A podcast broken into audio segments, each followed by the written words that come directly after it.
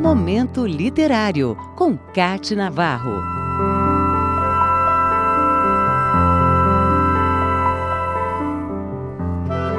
Poetas contemporâneos erguem os versos no tempo e constroem livros e afetos.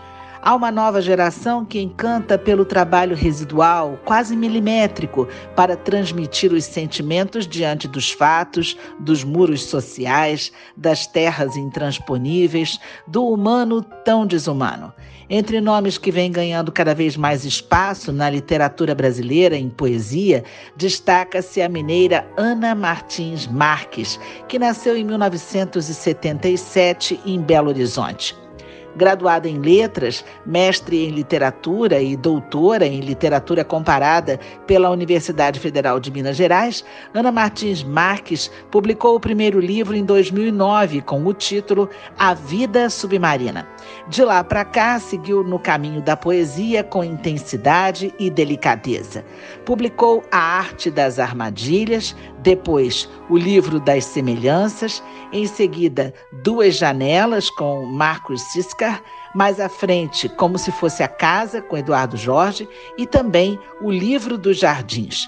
Uma antologia com os poemas de Ana Martins Marques foi editada em Portugal com o título Linha de Rebentação. A poeta premiada tem poemas publicados também em outros espaços, como o poema Língua, na revista Pessoa, em 2018.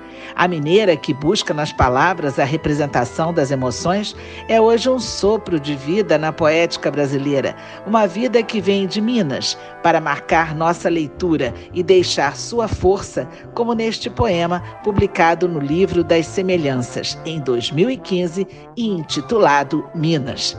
É com ele que eu termino o momento literário de hoje.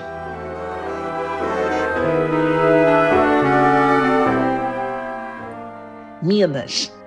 Se eu encostasse meu ouvido no seu peito, ouviria o tumulto do mar, o alarido estridente dos banhistas, cegos de sol, o baque das ondas quando despencam na praia. Vem, escuta no meu peito o silêncio elementar dos metais. Momento Literário, com Cate Navarro.